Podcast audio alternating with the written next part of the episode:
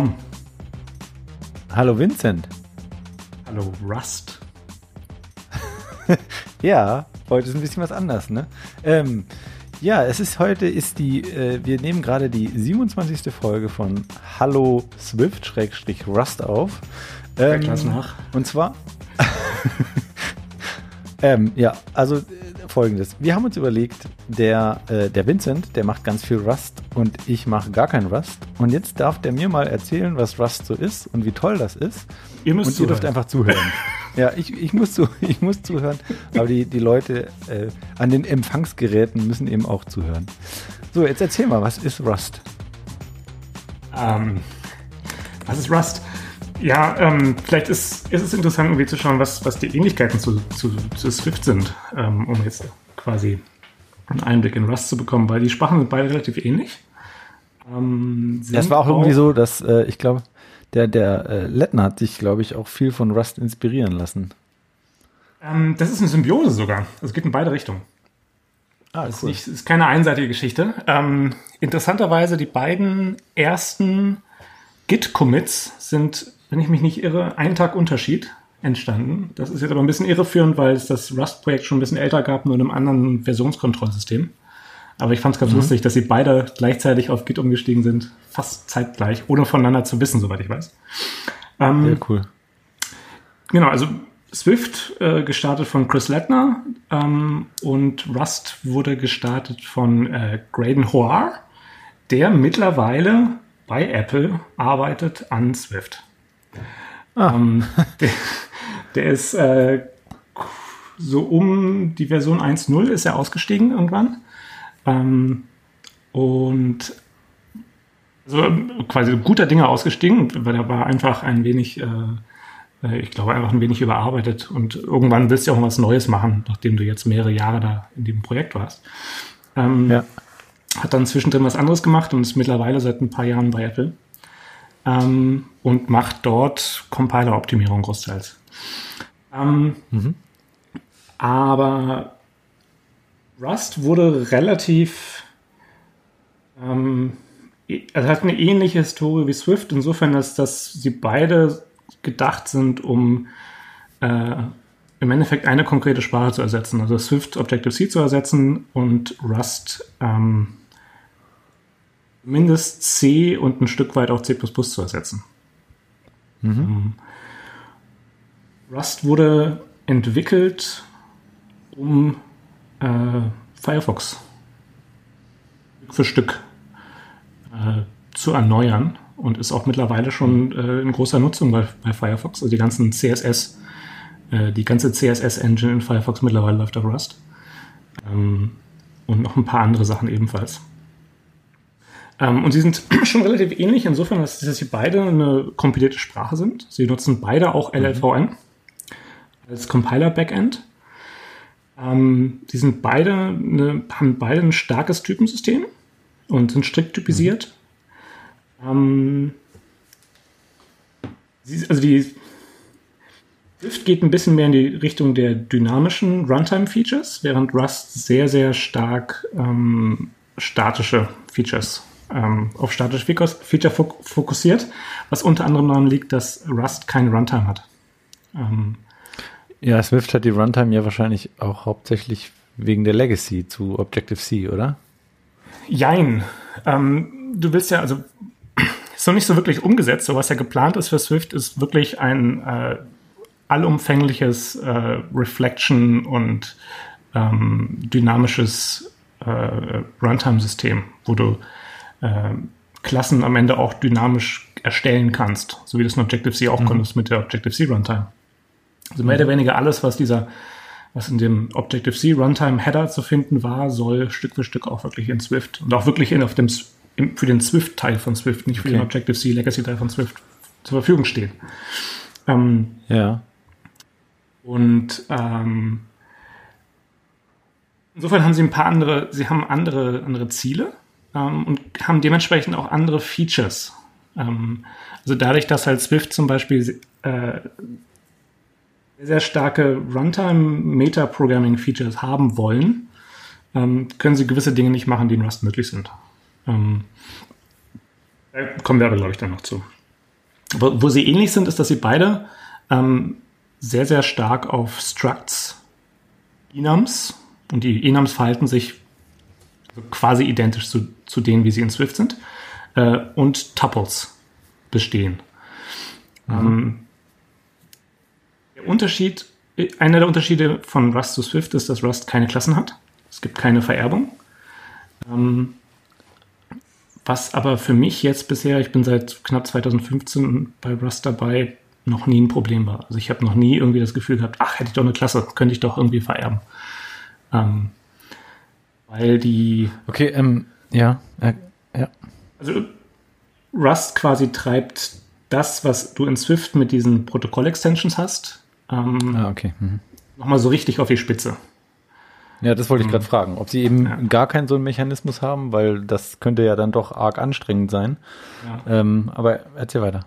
Ja, so äh, als, als äh, Apple Swift vorgestellt hat und dann bei dieser, äh, ähm, was war das, State of the Union oder, oder die, die Sprache vorgestellt haben bei der WWDC und dann, ja. äh, ich weiß nicht mehr genau, wer es war, aber einer von den, ähm, ich meine, es war Air Force One, oder? Irgendwie die Sprache vorgestellt hat und dann irgendwie meinte, ja, äh, sie hätten Protocol-Oriented Programming erfunden mit Swift. Ähm, dann musste ich irgendwie nur müde ja, das war, das, Ja, ja.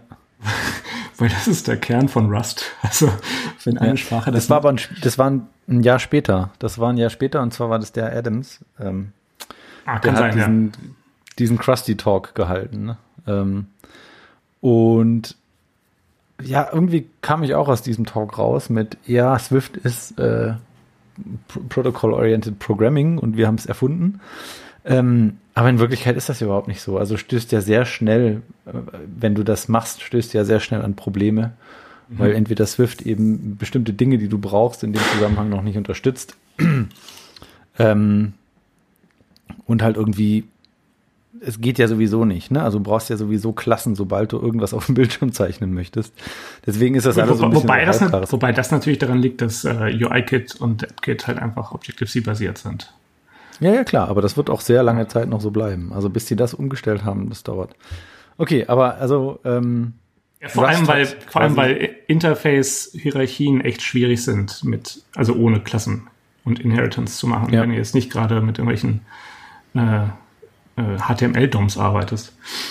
Ähm, mhm. Ähm, also du hast, du hast genauso wie in, in Swift hast du Protokolle, die heißen Traits. Ähm, sind mhm. auch so, dass sie assoziative Typen haben können, ähm, und sich auch sonst eigentlich fast genauso verhalten. Und du kannst eben genauso auch Extensions darauf definieren. Ähm, so die Unterschiede sind, was, die, was die, diese Protokolle angeht, ist zum Beispiel, dass wenn du in Swift einen Typen hast und sagst, dieser Typ äh, konformt ein bestimmtes Protokoll, kannst du die Funktionen, die in diesem Protokoll definiert sind und in deiner Klasse umgesetzt sind, an beliebige Stellen packen. Also du bist nicht, mhm. ist dir nicht vorgegeben, dass die einen bestimmten Block müssen. Und in, mhm. in Rust ist das nicht so. Und ich, ich meine, der Zug ist abgefahren, aber ich wünschte, es wäre in Swift auch so. Ähm, in Rust musst du sagen, okay, quasi, also wenn ich jetzt das Rust in, in, in Swift-Syntax äh, übertragen würde, würdest du immer sagen müssen, Extension Typ, Doppelpunkt und dann dein, dein Protokollname. Und mhm. in diesem Extension-Block müssen dann alle äh, Funktionen, die in diesem Protokoll äh, erwartet werden und auch alle ähm, äh, Typen-Aliasse und so weiter und mhm. so fort. Ähm, das hat zum einen den Vorteil, dass du Ordnung schaffst du weißt immer ganz genau, wo du suchen musst. Es ist nicht so, dass du irgendwie denkst, ach Moment, wo ist jetzt diese Funktion? Die fehlt hier. Oder du kannst, also ich meine, du kannst das ja in Swift noch nicht mal, selbst wenn du es wolltest, könntest du es so nicht schreiben, weil du gewisse Funktionen nicht in die Extensions packen darfst. Also richtig, genau. Initializer da stolper ich auch jedes Mal, ja, stolper ich jedes Mal drüber, dass der mir dann sagt, hier ist noch, noch nicht äh, supported und dann denkst du ja, what the fuck. Also, ja, also was mich halt, wo ich, wo ich ständig immer dran stoße und dann mir denke, das ist noch nicht, ihr seid noch nicht aus der Beta raus. Ähm, mhm. wenn, noch wenn nicht aus der Beta raus, aber schon mal Stabilität schaffen. ja, wenn, wenn ihr ähm, in, in euren Compiler reinschreibt, ist noch nicht supported, dann ist das noch nicht fertig. Ihr seid noch nicht fertig. Gut, lassen wir das. Ähm, okay, finde ich, finde ich cool. Hätte ich auch gerne in Swift, aber das ist tatsächlich wohl vorbei. Das, also genau, aber das, das eigentlich Coole, was das nämlich ermöglicht ist, und äh, wer, wer sich äh, der eine oder andere Stelle mit mir unterhalten hat über Swift, wird wahrscheinlich irgendwann zum Thema kommen, warum hat Swift keine generischen Protokolle? Ähm, und das ist nämlich ein Feature, was Rust hat und was unter anderem genau diese Syntax benötigt. Diese Klarheit. Jetzt erklär mal, was das ist, falls das jemand, also ich weiß es nicht so genau, äh, erklär mal, was das ist. Also ein generisches Protokoll ist ein Protokoll, wo du an den Protokollnamen noch einen generischen Parameter dran packst. Also wie du ein Struct ja, also, hast, wo du irgendwie genau. äh, Struct foo oder Struct foo Klammer auf t haben könntest, mhm. hast du halt ein Protokoll foo und Protokoll foo Klammer auf t. Ja. Ähm, klingt jetzt erstmal nicht so praktisch. Ähm, und viele, viele reagieren darauf mit der Frage, hä, das ist doch irgendwie, haben wir dafür nicht assoziative Typen?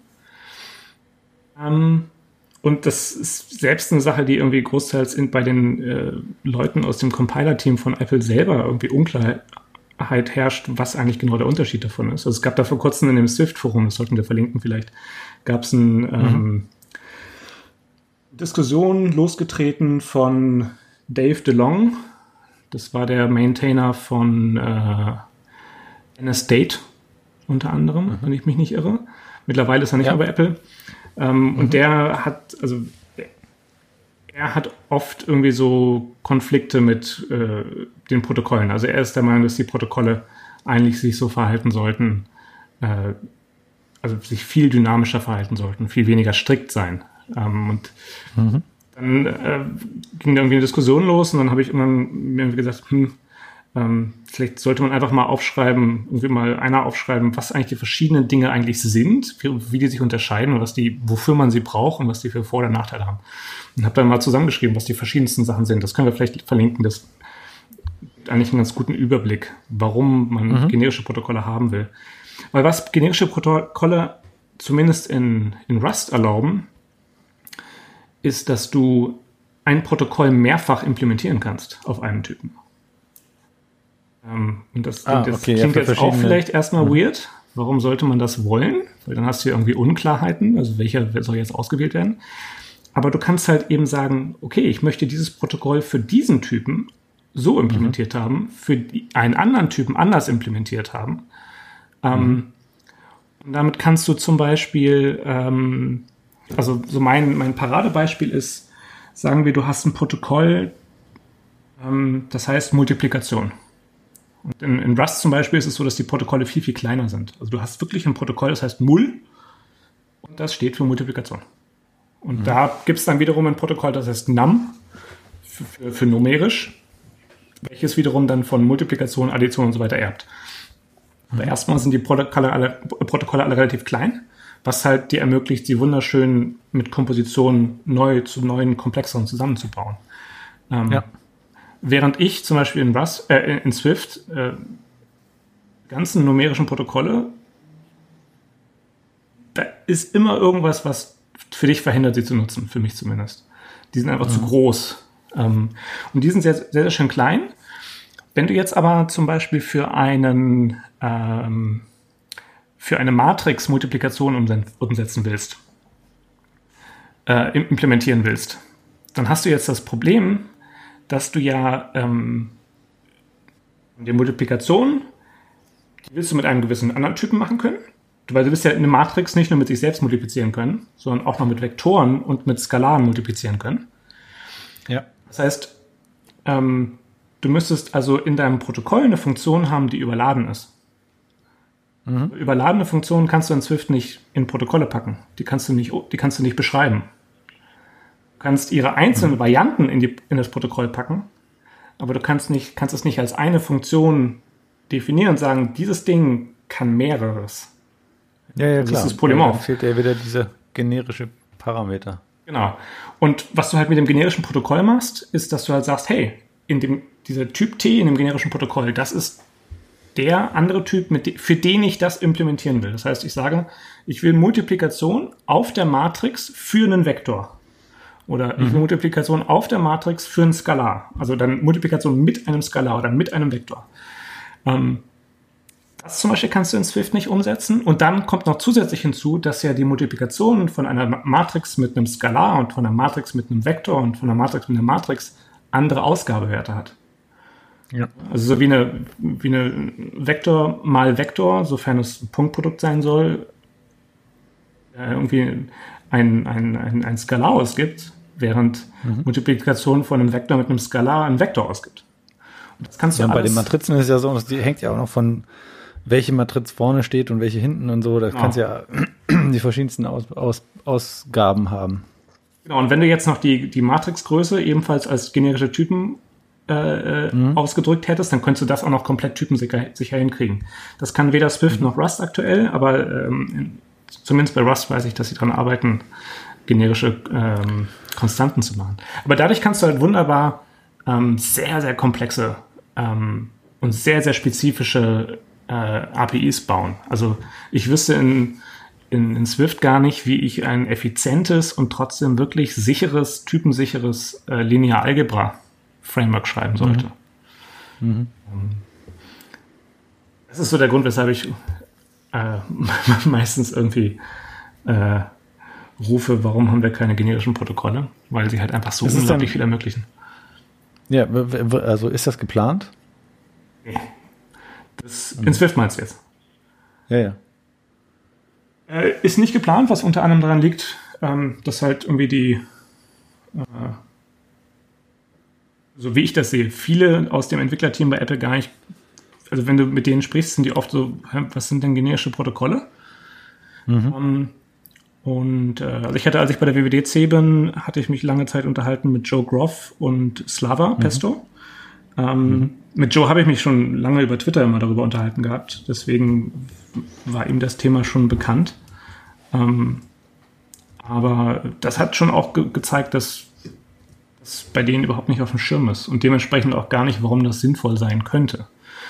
Ähm, und was für mich jegliche, also quasi jegliche Hoffnung auf ein äh, baldiges Hinzufügen von dem Feature killt, ist die Tatsache, dass eben diese, diese Protokoll-Extensions nicht sauber aufgeräumt sind.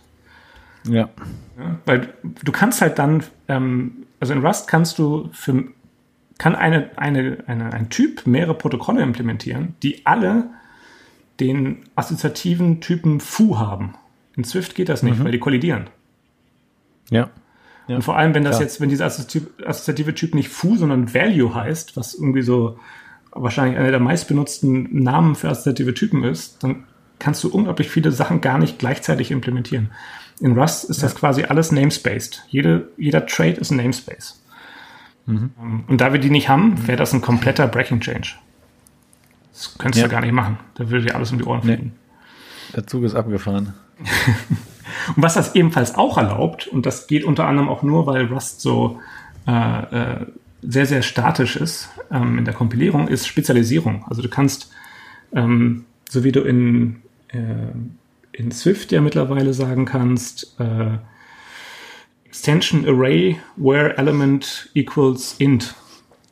Dann kannst du dann sagen, ja. keine Ahnung, äh, da soll es eine Funktion geben, Summe die dann die Summe aller Elemente in dem Array ausrechnet. Mhm. Ähm, aber sobald, wenn ich mich nicht irre, kannst du das nur ein einziges Mal auf den Typen machen. Du kannst nicht sagen, okay, und das will ich, jetzt will ich aber auch noch vergleichbare Funktionen implementieren, wo Element Float ist. So, soweit ich weiß, kannst du, musst du dich auf ein einziges einschießen. Du kannst einmal sagen, ähm, zum, so eine, in Anführungszeichen, Spezialisierung.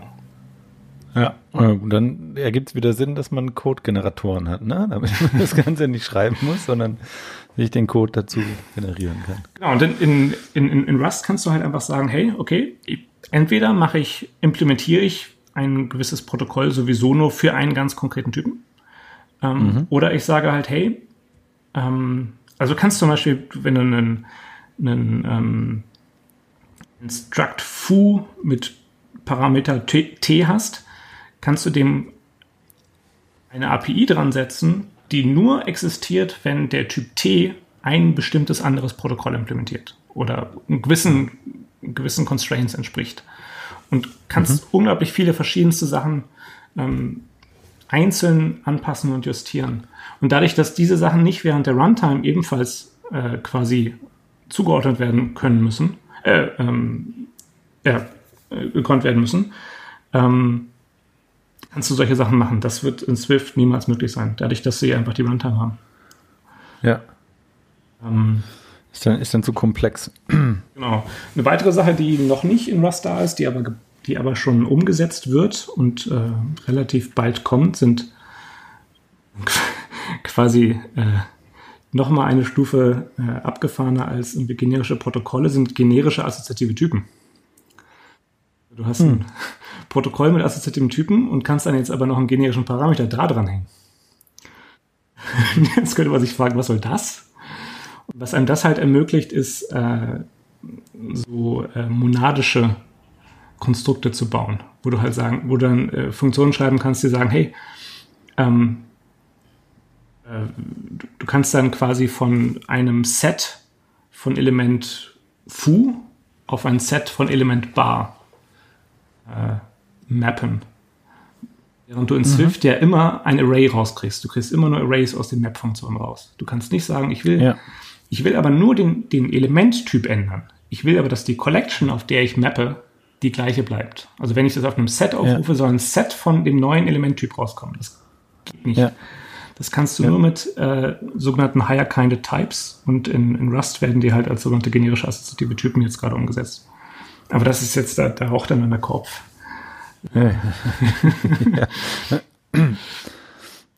Ähm. okay, aber jetzt mal, mal sind jetzt haben wir schon ein bisschen was gehört. Jetzt mal der Elevator Pitch. Äh, warum sollte ich Rust nutzen? Ähm, also für mich, weil ich mir viel, viel sicherer sein kann, dass der Code, den ich schreibe, auch korrekt ist. Weil mhm. das Tooling einfach so exorbitant geil, äh, exorbitant geil ist. Also ähm, das, das, das, das Tooling von Rust ist Swift um Jahrzehnte voraus. Wow. absolut nicht vergleichbar. Ähm, mit einem äh, vergleichbar kleinen Team. Also es sind, soweit ich weiß, sind sieben Leute von Mozilla eingestellt. Ähm, aber ist, es äh, knapp, ja aber es gibt irgendwie knapp 170 Contributors irgendwie äh, regelmäßig, soweit ich weiß.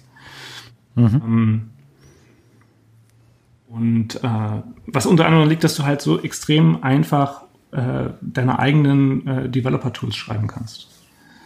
Ähm, okay. Mhm.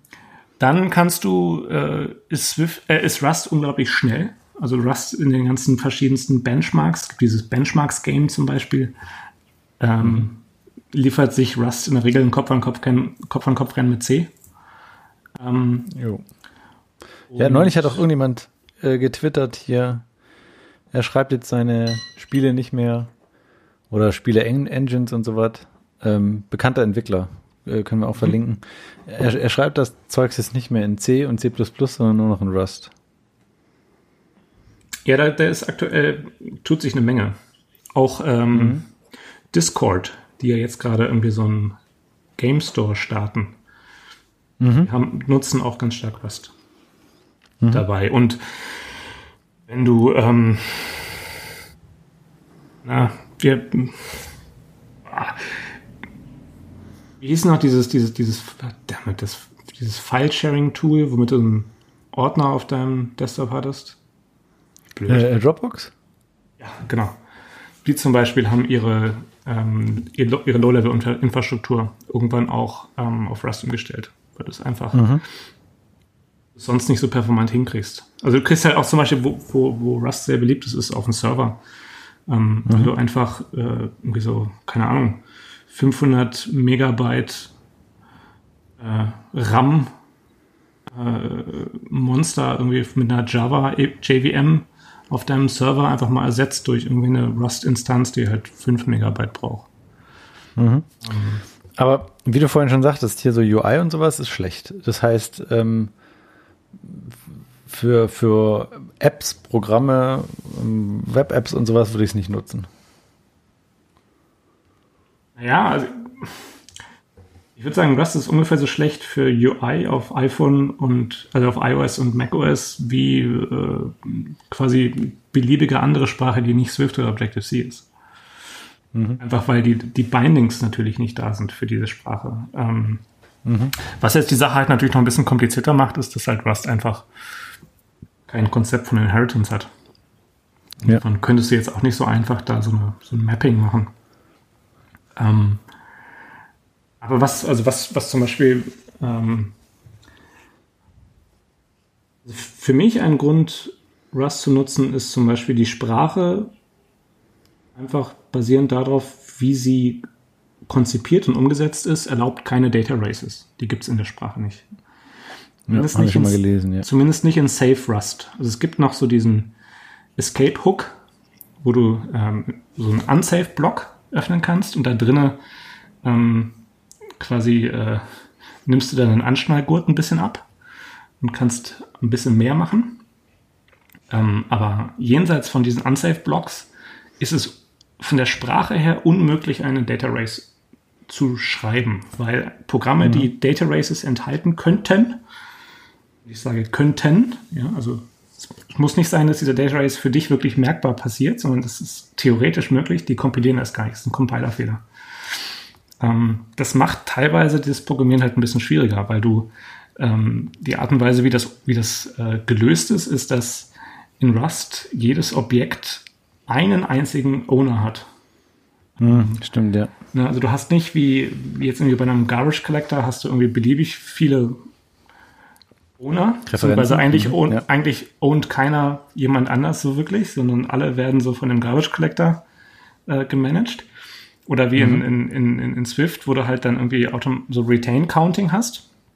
Mhm. Ähm, so hast du, ich meine, in Swift hast du das Problem, wenn du halt irgendwie so einen Retain Cycle hast, dann hast du ein Problem, weil du halt mhm. einfach Leaks hast.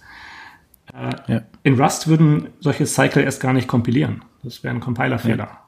Ähm, das hat aber zum Effekt, dass zum Beispiel, wenn du einen, eine, eine Linked List programmieren willst, warum du das machen, das machen wollen würdest, ist wieder eine andere Geschichte, aber in den seltensten Fällen brauchst du Linked List. Aber wenn du eine schreiben wollen würdest, wäre eine Singly Linked List, also die nur in eine Richtung verkettet, die wäre trivial. Ja. Eine Doubly Linked List, die sowohl nach vorne als auch nach hinten äh, quasi Pointer hat, die könntest du schon mal gar nicht so einfach umsetzen. Mhm. Äh, also, ne, also wer besitzt dann deinen Knoten in der Liste? Mhm. Dein linker oder dein rechter Nachbar? Ähm, und zum Beispiel Graphen sind sehr, sehr schwierig. Also Graphenprogrammierung in, irgendwie in einer Memory-Managed-Sprache wie Java ist trivial. Also ja. zumindest vom memory ja, ja. Mhm. Ähm, in, in, Rust ist das wieder eine ganz andere Geschichte, weil das kannst du einfach so gar nicht, alles gar nicht so einfach so abbilden. Ähm, du hast halt, was du halt zum Beispiel überhaupt nicht haben kannst, sind so Dangling Pointer. Das gibt's einfach nicht. Mhm. Ähm, die können nicht existieren. Oder zum Beispiel, ähm, wenn du in, in, in Swift einen, ähm, einen Iterator aus einer, Sek also du, du hast einen, äh, eine Collection und holst dir dann davon einen Iterator und mhm. wirfst die Collection weg. Mhm. Je nachdem, wie der Iterator umgesetzt ist, entweder hat er eine, eine äh, quasi einen Strong, eine Strong Reference auf die Collection. Das heißt, solange ein mhm. Iterator davon existiert, wird die Collection nicht weggeworfen. Ähm, oder er kopiert vielleicht sogar die Collection. Also relativ aufwendig von dem, von dem äh, Speicher- und Rechenoverhead. Oder mhm. er hat halt einen, einen, einen schwachen Link auf die Collection. Wenn dann aber die Collection weg ist, dann zeigt er halt mhm. irgendwo auf irgendwie einen unaufgeräumten Speicherbereich. Ähm, mhm. Und was Rust hat, ist sogenannte Memory Regions, beziehungsweise Lifetimes. Also ähm, Lifetimes sind ist ein Konzept, was einfach besagt, ähm, wenn du einen Pointer auf ein anderes Objekt hast, dann darf dieses, dieser Pointer nicht länger leben als das Objekt, auf das er zeigt. Mhm. Und jeder quasi, also du, das können dann so, ähm, kannst jeweils immer auf eine kleinere Lifetime deines quasi äh, übergeordneten Objektes verweisen, aber nicht darüber hinaus. Ja. Mhm. Sprich, wenn du irgendwie eine, wenn du ein Objekt hast, was äh, eine Referenz auf seinen Inhalt irgendwie über eine Getter-Funktion ausgibt, um nicht immer kopieren zu müssen. Mhm. Also du hast eine, du hast ein Struct äh, Person und in dem Struct ist der Name drin und dann willst du halt nicht immer eine Kopie des Strings ausgeben, sondern du willst eine Referenz äh, auf diesen String-Buffer ausgeben. Dann mhm. kannst du diese Referenz nur so lange nutzen, wie die Person auch noch existiert. Mhm. Sie halt auf den, den, auf den Pointer verweist. Und das ist auch so ein Feature von genau, also der, wenn du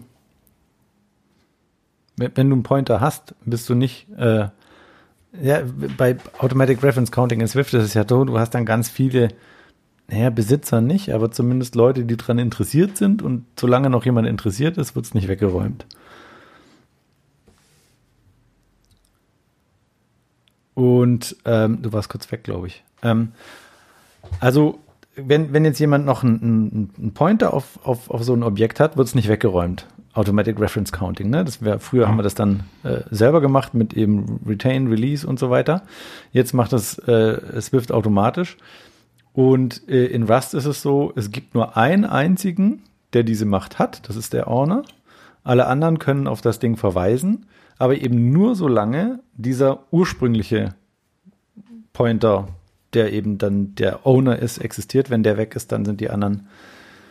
Ja, was passiert denn dann? Also kann ich dann überhaupt keine Pointer auf diese Objekte machen oder oder äh, weil also, also Pointer ähm,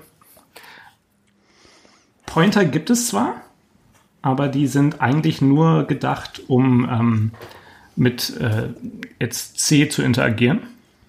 In der Regel benutzt okay. man mhm. Referenzen oder Borrows, weil du halt äh, dir was leist, also Leihgaben. Mhm. Ähm, ah ja, okay, das, ja, mh, verstehe. Aber ja, also du, du äh, bist halt sehr eingeschränkt darin, wie lange du etwas nutzt. Und das, du musst dann mhm. teilweise Funktionen auch wirklich so annotieren, dass du sagen musst, okay, also ähm, äh, du, du musst dann teilweise angeben, welche Lifetime dieses Objekt jetzt hat. In vielen Punkten kann mhm. der Compiler selber sagen, okay, also wenn ein, dieses Objekt ein anderes Objekt mit einer Lifetime ausgibt, dann gehe ich mal davon aus, dass es eine Unterlifetime von dem Objekt ist, was die Referenz rausgibt. Wenn das nicht so mhm. ist, dann musst du das einzeln annotieren. Es ist teilweise, muss mehr schreiben in einigen Punkten. Ja, ja also um, es ist halt quasi ein Sicherheitsfeature, was aber dann ja. eben äh, erkauft wird mit. Genau. Aber der Effekt, ist, der Effekt ist halt, dass du zum Beispiel auch insgesamt musst du viel, viel mehr explizit angeben. Also weiß ich zum, zum Beispiel ähm, in Rust weiß ich immer, wo ein Objekt sich gerade befindet. Ob es sich auf dem Stack oder auf dem Heap befindet. Das kannst mhm. du in mhm. Swift nicht sagen. In Swift ist, hast du keine Ahnung, ob sich der, ob sich deine, dein Objekt jetzt gerade irgendwie auf dem Stack oder auf dem Heap befindet. Oder auch bei, bei, bei Closures. Ja. Ist die Closure ja. jetzt auf dem Stack oder auf dem Heap? Ja. Hey, ähm. also so wie, ich, so wie ich Swift verstehe, sollst du das auch gar nicht wissen. Du sollst darauf vertrauen, dass das alles funktioniert. Genau, also du, du, ja. Das hat aber natürlich zu, gleichermaßen zum Effekt, dass du in Swift halt dich überhaupt nicht darauf verlassen kannst, ob du jetzt gerade optimalen Code schreibst oder nicht. Ja. Also in Rust ist das halt so, du weißt ganz genau, wo es ist. Und das hat zum Beispiel zur Folge, dass du halt, dass äh, äh, man wirklich den Heap so weit wie möglich vermeidet. Also das ist wie fast schon wie so ein, wie so ein Code Smell, wenn du irgendwie jetzt da ein, ähm, ein Objekt auf einen Heap setzt. Ähm, ja. also zum Beispiel, das ist mir vor kurzem aufgefallen, als ein, äh, de, auf der Arbeit im Swift-Code mein Arbeitskollege irgendwie äh, eine Reihe Funktionsaufrufe auf zwei Objekten die gleichen Funktionsaufrufe machen musste. Seine Lösung zu sagen, hey, dann mache ich ein Array von diesen beiden Objekten und sage dann for element in array und dann führe ich die Funktion auf den ja. Elementen aus. Ja. Ähm, in Swift würde man das, würde ich mal behaupten, durchaus idiomatisch nennen. Ja. In Rust würden sich, würde sich einfach jeder die Hände über dem Kopf zusammenschlagen und sagen, was machst du da? Bist du des Wahnsinns? Ja. Das ist eine, ja. das ist, das ist eine, eine Memory Allocation. Ja. ähm, also du hast lustigerweise ganz andere Mindsets, was das, äh, was, was das Programmieren da angeht. Ja, das bedeutet aber dann halt auch, dass du von diesem Konzept äh, wissen musst, ne? Also quasi Heap und Stack, was das ist, wann, wie, wo, vor allen Dingen, wo im Computer das ist. Mhm. Ähm, Und das brauchst du ja in Swift nicht mehr. In Objective-C, oh, weil du da eben noch viel mit C interagieren musstest, war es manchmal schon sinnvoll. Aber äh, in Swift, weiß ich nicht, glaube gar nicht, weiß gar nicht, ob in dem Swift-Buch von, von Apple überhaupt irgendwann mal diese Begriffe fallen. Wahrscheinlich nicht. Ja, wahrscheinlich Weil, bei Unsafe Pointer irgendwie. Da müssen sie dann. Aber sonst. Ja, ja, wenn das in dem Buch vorkommt. Haben sie gut versteckt.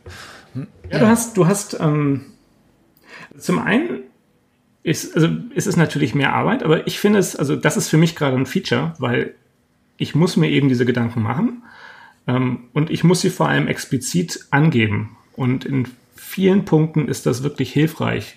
Zum einen dokumentiert es den Code, zum anderen ähm, lässt es einen viele Fehler finden oder viele un, also viele suboptimale Architekturen schon erkennen, wenn man einfach merkt, ach Moment, das irgendwie verwurschtelt das mir mein Konzept jetzt gerade. Und dann mhm. versucht man es nochmal anders und dann merkt man, ach Moment, so, so klappt es perfekt.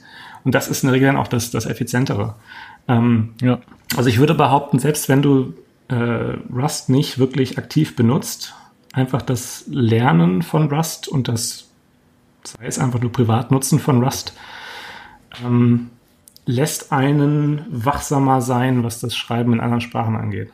Also inwiefern das jetzt einem jetzt, mir jetzt irgendwie in JavaScript, wenn ich JavaScript schreiben würde, auch so geht, weiß ich nicht, aber zumindest in so ebenfalls äh, ja, so Systemen oder knapp drüber angesiedelt, mhm. angesiedelten Sprachen würde ich behaupten, dass man eine Menge davon nehmen kann. Einfach so ja, ein Verständnis, ja. wie, wie die Programmierung funktioniert.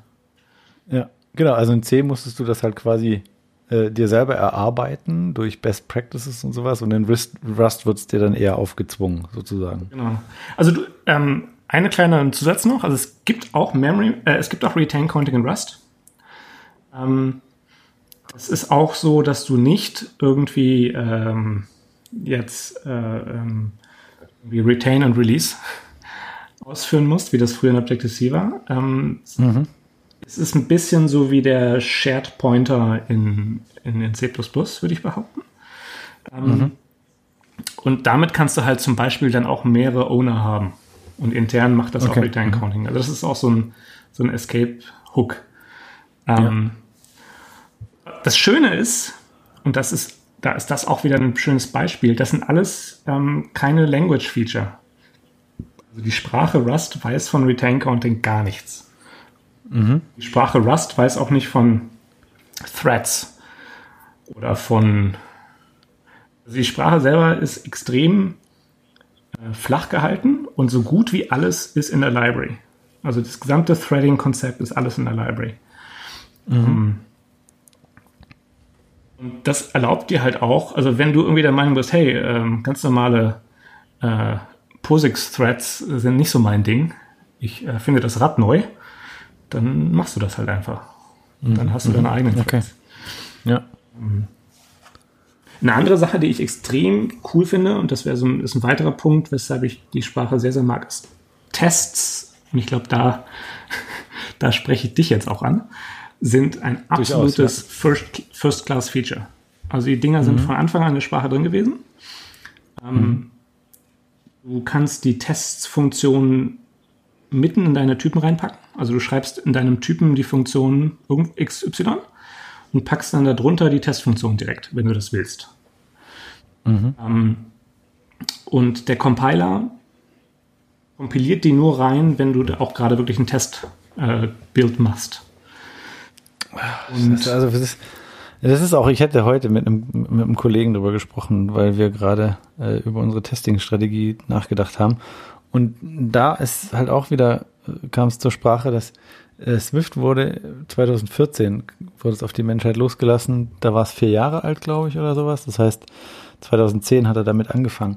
Und 2010 diese Tests nicht als First Class äh, Citizen oder als äh, First Class Feature einzubauen, dass eben eine, eine vernünftige Testunterstützung in Swift eingebaut ist.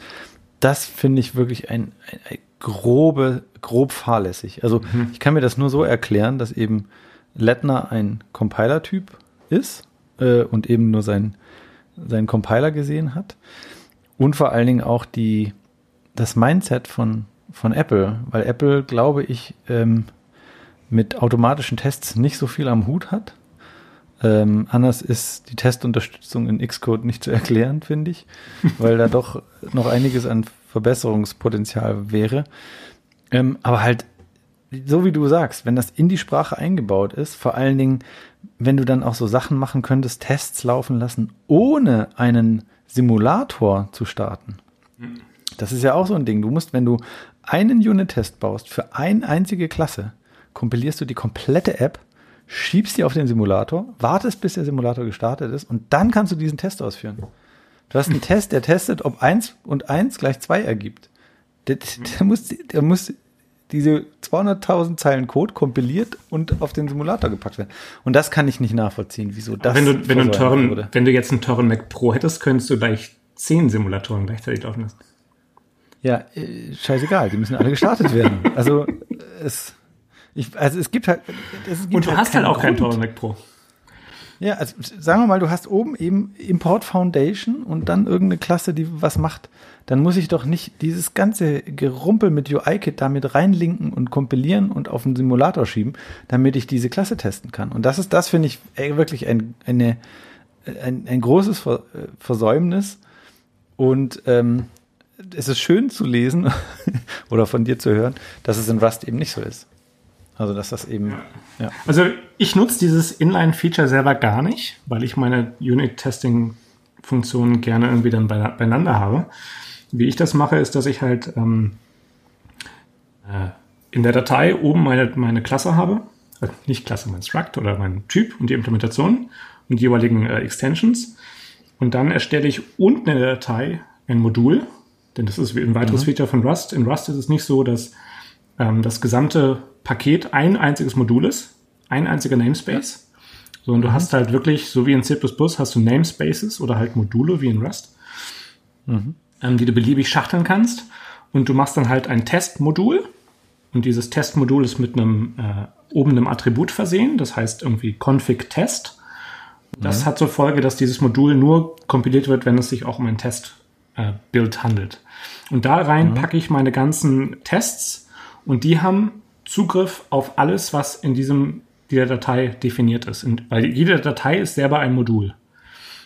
Okay. Das zum Beispiel verhindert das Problem, was du in Swift hast, dadurch, dass deine Tests in einem komplett separaten Projekt sind, ne, einem komplett separaten Target, dass du keine privaten Funktionen testen kannst. Oder Ja. keine privaten, vielleicht, ich meine, private Funktionen, ob du die testen willst, wieder eine andere Geschichte, aber keine privaten Klassen testen kannst, ohne sie Ja. irgendwie zumindest ähm, äh, internal und dann äh, äh, testable zu definieren. Ähm, Ja. Diese ganzen Probleme hast du nicht und du kannst wunderbar durch den Modulaufbau ähm, deine äh, die Sichtbarkeiten lösen und auch diese so, so ein Quatsch wie File Private wie in Swift. Also wer sich sehen, den, den Quatsch ausgedacht hat, ähm, gibt's alles nicht. Da, Ja. dafür gibt's Module. Genau dafür gibt's Module. Ja. Ähm, Gibt es denn in Rust auch sowas wie Design by Contract? Weißt du, was das ist? Äh, Ich weiß, was es ist. Ich weiß jetzt nur nicht genau, was, worauf du dich jetzt, also welche Form von Design by Contract du dich gerade beziehst. Also meinst du jetzt so wie, so wie in Eiffel, wo du irgendwie so äh, Vor- und Nach- äh, Zustandsbedingungen definieren kannst? Oder? Ja, sowas in der Art, genau, dass du eben quasi schon so eine Art Test hast, ohne den Test schreiben zu müssen, einfach nur, weil du sagst, ähm, von der Fun Funktion erwarte ich Folgendes. Ne, also einfach in die Signatur mit reinschreiben. Ähm, das gab es in der Sprache mal, auf eine sehr abgefahrene Art und Weise, nennt sich Type State. Ähm, das war äh, einer, soweit ich, wenn ich es nicht richtig, also wenn ich es nicht falsch in Erinnerung habe, ist das einer der Sachen gewesen, die der äh, Autor von Rust äh, in seiner Doktorarbeit entwickelt hat. Type okay. State. Ähm, und das macht eben genau solche Sachen, wie, wie Eiffel das auch macht. Ähm, haben sie aber rausgenommen, genauso wie auch, also Rust war ursprünglich, äh, hatte Support für Garbage Collection und hatte auch Support für Green Threads, so wie du sie in, in, in Go hast. Ist alles rausgenommen worden, ähm, weil wir es nicht brauchen. Ja. Ähm, ja, gab es. Ähm, kannst du auch, äh, das ist lustig, da habe ich mich äh, da hatte ich mich gerade äh, gerade heute drüber unterhalten mit einem Kollegen, ähm, der auch genau sowas genau sowas in, in, in C-Sharp äh, gerne nutzt. Ähm, mhm. Was du machen kannst, ist, es gibt sehr, sehr äh, abgefahrene Möglichkeiten, ähm, äh, was, die, was die Makros angeht. Oder was, also okay. also was Makros und quasi so Compiler-Plugins angeht. Also was du machen kannst, ist, ähm, du kannst Attribute, die sind so ein bisschen wie, wie dieses Availability-Ding in, ja. in Swift nur dass dieses Availability-Attribut halt voll für den Arsch ist ähm, und in, in, Rust die Dinger einfach ein absoluter Traum sind. Mhm. Ähm, du hast eine Syntax und damit kannst du unglaublich viel ausdrücken, anstatt irgendwie wie in Swift irgendwie eine für äh, Availability hast, eine andere für, für mhm. Inlining und noch eine dritte für keine, was weiß ich, schieß mich tot. Ja. Genau. Das könntest du alles mit einer Syntax äh, abdecken, aber nein. Ähm, kannst du in diese Attribute, kannst du ähm, sogenannte prozedurale Makros koppeln. Und was diese prozeduralen Makros machen ist, das ist eine Funktion, die du definierst und die bekommt ähm, den Syntaxbaum des Inhalts, dessen, mhm. was du da annotiert hast. Ähm, und spucken ebenfalls einen Syntaxbaum aus. Mhm. Das heißt, was du halt machst, ist, dass du den, den Syntaxbaum passt und an den Stellen, wo du es haben willst, dann eben bei Bedarf entweder eigenen Code indizierst oder Code ersetzt oder mir aus auch, keine Ahnung, beliebige Dinge damit machst. Also du kannst sehr, sehr mhm. stark Metaprogramming damit machen und könntest damit so ähm, Aspect-Oriented Programming zum Beispiel auch umsetzen, was ja so ein bisschen in die mhm. Richtung geht. Ja. Ähm, ja, wobei das ist schon, das ist dann, also das ist jetzt nicht äh, tägliches Rust, das ist dann schon Advanced Rust. Definitiv. Ja, also. Ähm, Aber ist alles, alles äh, unterstützt standardmäßig, ohne Hacks. Das ist eine, das ist ein Feature. Ganz einfach, wird auch stark ja, benutzt. Cool. Ja. ja. Also ich habe zum Beispiel auch, ich habe so ein, so ein, mir vor kurzem ein Compiler-Plugin geschrieben, was so ein bisschen das, äh, also die Compiler-Plugin-Architektur für etwas nutzt, wofür es eigentlich vielleicht nicht so gedacht ist. Ähm, viele meiner äh, Open Source Projekte benutzen die MPL-Lizenz, also die Mozilla Public License. Mhm. Mhm. Die ist so ein bisschen wie GPL, ähm, nur halt äh, irgendwie, also ohne diesen asozialen Aspekt hier, ihr dürft gar nichts, ähm, sondern mhm. es ist lediglich so, ist quasi wie eine GPL, die sich aber nur auf die Dateien bezieht, die in dem Projekt sind. Mhm, okay. Du kannst die, die Sachen beliebig einbetten, aber wenn du was an den Sachen änderst, dann musst du das teilen. Ja. Ähm, und diese Lizenz verlangt aber leider, dass äh, so ein kleiner Lizenzheader in den Dateien drin vorhanden sein muss. Weil woher weißt du sonst, welche, auf welche Dateien diese Lizenz ja. äh, zutrifft? Und ich habe mir ein kleines Compiler-Plugin geschrieben, was halt einfach mir einen, einen Error ausgibt, wenn in einer Rust-Datei dieser Header fehlt. Ah ja, okay. Mhm. Also solche Sachen kannst du damit auch ganz, ganz, ganz, ganz easy machen. Ähm, mhm. was ich auf der Arbeit aktuell benutze, also ich benutze mittlerweile Rust auch auf der Arbeit, ähm, wir benutzen äh, CBindGen. Das ist ein Generator für, für, für ähm, C-Header. Das heißt, du mhm. lässt den über dein Rust-Projekt laufen und der generiert dir dann C-Header für alle Funktionen, die du dann mit C interagieren lassen können willst. Und dann hast du ohne irgendwelche Aufwände ähm, C-Interaktion, also eine Foreign Function Interface. Ja, ähm, cool das ist, ja, also du definierst das einmal und markierst die Funktion, die du exportiert haben willst, als, mhm. als äh, dass du das kein Mangling haben willst und dass du eine Repräsentation haben willst, äh, die C-kompatibel ist und das war's. Und dann geht das Tool mhm. da drüber und generiert die jeweiligen Dinge dafür. Mhm. Ähm, ja, also Sachen, die in Swift halt einfach irgendwie nicht wirklich ich weiß nicht, da wüsste ich gar nicht, wo ich anfangen soll, wenn ich sowas, wenn ich sowas machen kann. Kommt alles noch. Kommt, kommt alles noch. Ja, nur wann? Bald, bald, bald. Ähm, ja, ich, also ich, ansonsten, ansonsten, also was zum Beispiel, um gerade noch die, die, Tests abzuschließen, also es gibt eben noch, äh, noch eine extra zusätzliche Tests für Integrationstests, die packst du in einen extra Ordner, der heißt dann Tests. Ähm, und das sind dann eben für so größere Tests, für größere Integrationstests, die auch, die du separat ausführen kannst. Ähm, Benchmarks sind auch ein Feature in der Sprache. Und dann kommt jetzt, und das ist jetzt, finde ich, einer der absolut geilsten Aspekte von Testing in Rust, wenn du Dokumentationen für, dein, für deine API schreibst, ne, also mit Dokumentationskommentaren drüber, und du mhm. in diesen Kommentaren Beispielsnippets hast, wie das ja Apple teilweise auch macht. Selten, aber teilweise. Mhm. Wenn du deine Unit-Testings, dein Testbild machst, werden die Snippets getypecheckt. Wow, krass. Das ist geiler Scheiß, weil deine, deine Dokumentation ist immer korrekt.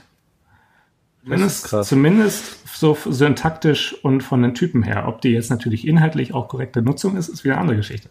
Aber sie ist immer ja, das, das korrekt. kann ein Compiler nicht. Ja. Das ist, das ist wirklich krass, weil du hast eben äh, in, in den, den meisten anderen Sprachen hast du das Problem, dass eben die Kompa Kommentare meist, ähm, äh, die Kommentare und der Code meist auseinanderlaufen. Ja, also wenn du das erste Mal halt diese Tests schnell. laufen lässt, dann kriegst du den Mund so schnell nicht wieder zu. Das ist, das ja. ist so ein Heureka-Moment, wo du denkst so, was, das ja, geht? Und wieso haben wir das nicht schon immer? ja, also ich weiß, ich weiß, dass ähm, äh, Object.io-Leute, also Chris Eithoff und Florian Kugler, als die das äh, Buch ähm, den dritten habe ich vergessen, als die das Buch äh, Functional Programming in Swift geschrieben haben, da haben sie sich ein Tool gebaut, ähm, was über den Text drüber geht und die Snippets, die sie da drin haben, also die Text, äh, die, die Code-Snippets kompiliert, um eben sicherzustellen, dadurch, dass sich eben am Anfang Swift noch so oft verändert hat, um eben sicherzustellen, dass sie äh, Fehler in diesen Snippets schnell finden. Und das Tool haben sie selber gebaut und äh, in Rust wäre sowas dann äh, ja, einfacher. Das, ähm, das gibt es in Rust auch.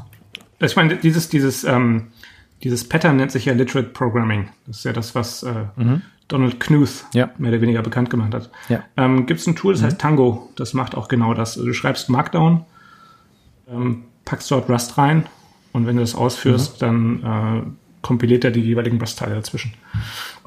Ja, cool. Cool, cool. Ähm, Willst du noch was loswerden? ähm, was loswerden? Naja, also äh, man kann nicht nur die, die, die Snippets in deinen Dokumentationen testen, sondern ich meine, so Dokumentationskommentare sind nett, aber du willst die ja irgendwie dann auch vielleicht irgendwie als durchsuchbares und irgendwie verlinkbare Doku haben. So wie irgendwie die ja, Online-Apple-Dokumentation halt. Nur, genau, nur so halt so, dass du halt Sachen auch findest. Anders als mhm. bei Apple. also, also mal ganz im Ernst. Apples Swift-Dokumentation ist so, dass es die Typen fast überall versteckt. Mhm. Was, was ist denn das für ein Quatsch? In der Typen, in, in einer Sprache, die ganz starken Wert auf Typensicherheit legt, ja. nicht nach APIs bezüglich also einer, eines Typens suchen zu können. Mhm. Was ist das denn? Das ist ja wie, wie wenn du jemandem ein Fahrrad gibst, ähm, ihm die Schläuche zerstichst und sagst, so, jetzt fahr mal. Ja. Das ist so. Ja, es ist halt, das würde irgendwie so, ja, wir können jetzt nicht drüber urteilen, das muss der Ben sagen, wenn er wieder da ist, aber es sieht so nach heißer Nadel aus und eben, wir haben was, was für Objective-C seit 20 Jahren funktioniert und jetzt machen wir einfach eine Erweiterung, dass es mit Swift auch funktioniert. Ich habe das für, auch. Für, also für, für, mich sieht die Apple-Dokumentation aus, als hätten sie da irgendwie einen, äh, einen Web-Frontend-Designer draufgesetzt, der das mal aufhübscht. So wie sie auch mhm. irgendwie vor ein paar Jahren einen Web-Frontend-Designer auf äh, äh, Radar gehetzt haben, der das dann mal aufhübscht. Ja, oder auch auf äh, äh den, den äh, iTunes Connect, was jetzt App Store Connect heißt. Genau, genau. Also es sind alles Aufhübschungsaktionen, die aber ja. komplett den eigentlichen Zweck verfehlen. Und so finde ich, so fühlt sich mir das, fühlt sich das für mich dort auch an. Und in Rust ist das so, du hast eben dann einfach ein Kommando, das heißt doc. Und wenn du das ausführst, dann generiert er dir, so wie dieses Jesse-Projekt für Swift ne, von, von Realm, äh, gen generiert dir das extrem geile Sprachdokumentationen. Und das auch nicht nur, ja. von, nicht nur von deinem Projekt, sondern auch noch gleich von allen Dependencies dazu. Ah, schick. Die sind okay. alle offline generierbar und du kannst vor allem auch die gesamte Dokumentation der Standard Library offline immer auf deinem Rechner dir öffnen lassen, weil die auch alle generiert sind. Ja. Um, und ja, das also hat zur Folge, zur dass wirklich jedes Projekt dokumentiert ist. Mhm. Ja. Weil, weil es sich auch lohnt. Ne? Also in, in Objective-C und Swift musst du halt externe Tools nutzen, die dann auch vielleicht irgendwann kaputt gehen oder sowas. Ähm, und ja, also Beispiel bei mir, ich habe jetzt, ich, ich habe ja zwei Rechner, einen privaten und einen Arbeitsrechner und auf einem, ich weiß jetzt gerade nicht auf welchem, ähm, öffnet die Dokumentation nicht mehr. Gar nicht mehr. Mhm. Und dann meinte ein Kollege von mir, ja, nutz mal Dash. Und in Dash ging's auch nicht. Also irgendwas ist da ganz schief und kaputt. Ich muss immer ins Web gehen. Aber das hat den Vorteil, dass ich dann auch Links generieren kann, die ich teilen kann. ja. Gut. Also ich, ich, weiß nicht, ähm, wie das, ich weiß gar nicht, wie das mit der offiziellen Dokumentation jetzt gerade ist. Ich benutze eigentlich immer nur Dash für die Apple-Dokumentation. Aber wenn ich in Dash ja. mir den, die Dokumentation für den Array anschaue, mhm. ist für mich, ohne jetzt groß scrollen zu müssen, nirgendwo ersichtlich, dass Array einen generischen Typen dabei hat. Geht hier nirgendwo. Ja. Nirgendwo. Ja, stimmt. Ja. Du musst, soweit ich weiß, ganz runter scrollen und das sind hier meterweise, meterweise. Und dann steht ganz, ganz unten Nee, auch nicht. Noch nicht mal dort. Das geht einfach gar nicht. Leute, das ist eine Dokumentation. Okay, dann warte mal. Ich öffne jetzt mal die Dokumentation von, ähm, äh, von Xcode, äh, klicke auf Swift und mache jetzt mal Array. Ja. Sag mir mal, wo dort äh, generischer Typ T definiert ist. Oder, oder Element heißt es, glaube ich, bei Array. Es ist noch kein Ergebnis da. Ja, weißt du was? Er findet, er findet Array nicht. Das ist geil, oder? Ich weiß gar nicht, wie Frage, Frage an die Hörer. Wo, wo ist, wo findet man in der Dokumentation von Array den generischen Typen? Ja, erstmal, wo finde ich die Dokumentation zu Array? Also ich würde jetzt das äh, Developer.apple.com slash Dokumentation slash Swift slash Array. Ah nee, warte mal, warte mal. Auf der Seite hat sich was geöffnet. Nee, das ist das, das ist von Mutable Array, das bringt mir nichts. Ach hier, Swift Standard Library. Ja, egal. Wir müssen das jetzt nicht während dem Podcast machen und die ganzen Leute langweilen, die paar Leute, die noch da sind, langweilen. ähm, wir finden das raus und werden das nächstes Mal äh, oder wir lassen es uns von dem Ben erzählen, wenn er wieder da ist. Gut, ähm, ich würde sagen, wir sind durch. Wir können zu den Picks übergehen. Mhm. Du, du, hattest gerade wahrscheinlich deinen Pick schon, oder? Ich hatte schon meinen Pick, ja.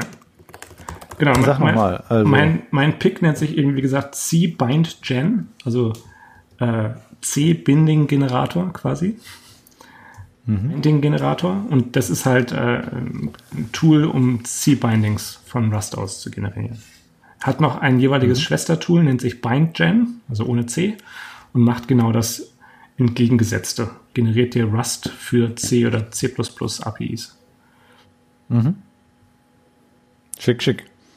Ja. Ähm, ähm, ich habe neulich äh, über Xcode geschimpft und wie das so ist, wenn Leute da sind, die bei Apple arbeiten, kennt ihr wahrscheinlich, dann heißt es von denen immer, wie ist denn die Radar-Nummer oder hast du einen Radar gefeilt? Ähm, und bei mir ist äh, zu häufig die Antwort, nee, habe ich nicht, weil den Radar zu erzeugen ist einfach sehr unbefriedigend.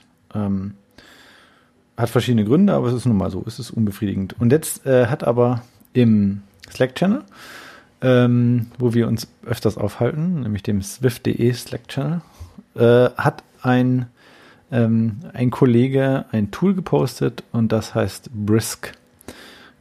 Kennt wahrscheinlich jeder außer mir. Ähm, auf jeden Fall, ich habe es gleich installiert.